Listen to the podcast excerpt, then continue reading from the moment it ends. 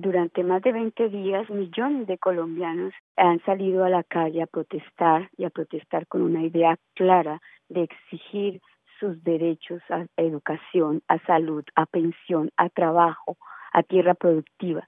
Esta protesta ha sido tachada por muchos de violenta, de, de, que ha habido infiltrados, de que ha habido actos violentos, pero la verdad es que los que nos señalan la libre protesta de los colombianos de violenta son aquellos precisamente interesados por muchísimos años de mantener un pueblo sofocado, empobrecido y violentado.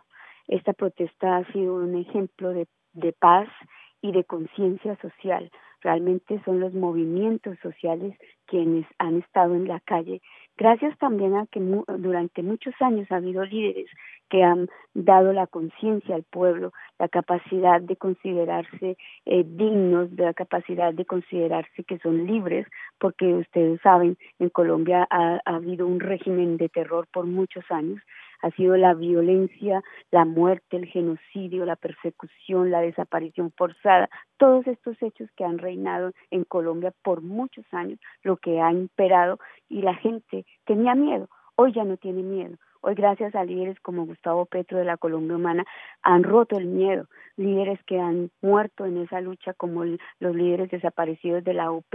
Hoy, las ciudadanías han roto el miedo y salen por millones a protestar en la calle, a por millones a exigir sus derechos, por millones a pedir que renuncie el actual gobierno de derecha de Iván Duque.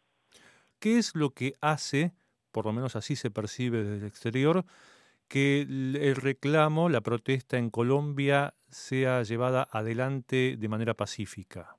Precisamente la conciencia ciudadana de que se lucha por los derechos y la conciencia ha llevado también en América Latina, en países como Chile, que fue el emblema del neoliberalismo, a que la población chilena ya esté cansada de ese sistema que ha empobrecido al pueblo. Lo mismo pasa en Colombia. La gente es consciente de que este sistema solo ha servido para llevar a una acumulación de la riqueza que se produce entre todos en manos de pocos de pocas familias y de pocos personajes y empresas que son inmensamente ricos, mientras que la mayoría, la mayoría de la población, tanto en Chile como en Colombia, se empobrece cada día. La gente ha tomado esas banderas de exigir, primero, que una educación gratuita, pública y gratuita, que es la obligación de un Estado una salud pública, universal, integral y gratuita, que también es la obligación de un Estado. Posibilidad de trabajo. Los jóvenes no, no van a la universidad porque les cuesta muchísimo dinero ir a la universidad. ¿Y para qué si después no consiguen trabajo? Los profesionales están ganando un salario ridículo que no le logra asumir todos los costos del nivel de vida no salen a protestar por protestar, no son unos bandoleros que salen porque quieren armar bulla y violencia en las calles, no, es porque su realidad de vida, el empobrecimiento de todas las condiciones en que tienen que vivir la mayoría de los colombianos los lleva a protestar. ¿Está en Colombia la izquierda u otro sector político que no sea la derecha preparado y listo para enfrentar un proceso electoral de manera exitosa?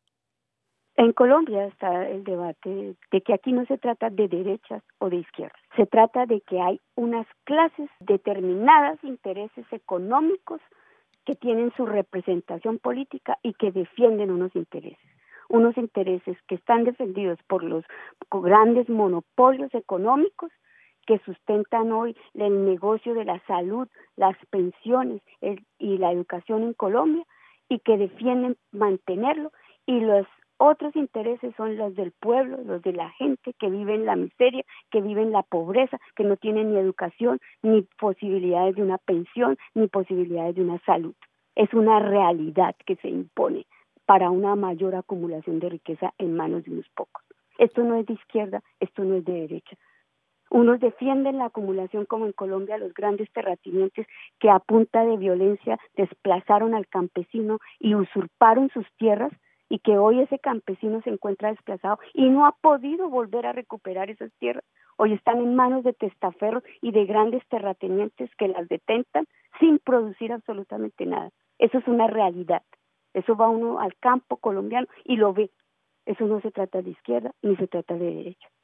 Hoy debemos salirnos de ese discurso de derechas y de izquierdas para simplemente estigmatizar a unas personas que protestan y a otros para decir que defienden el, el deber ser. No, el gran sacrificado ha sido la víctima, en este caso el pueblo colombiano.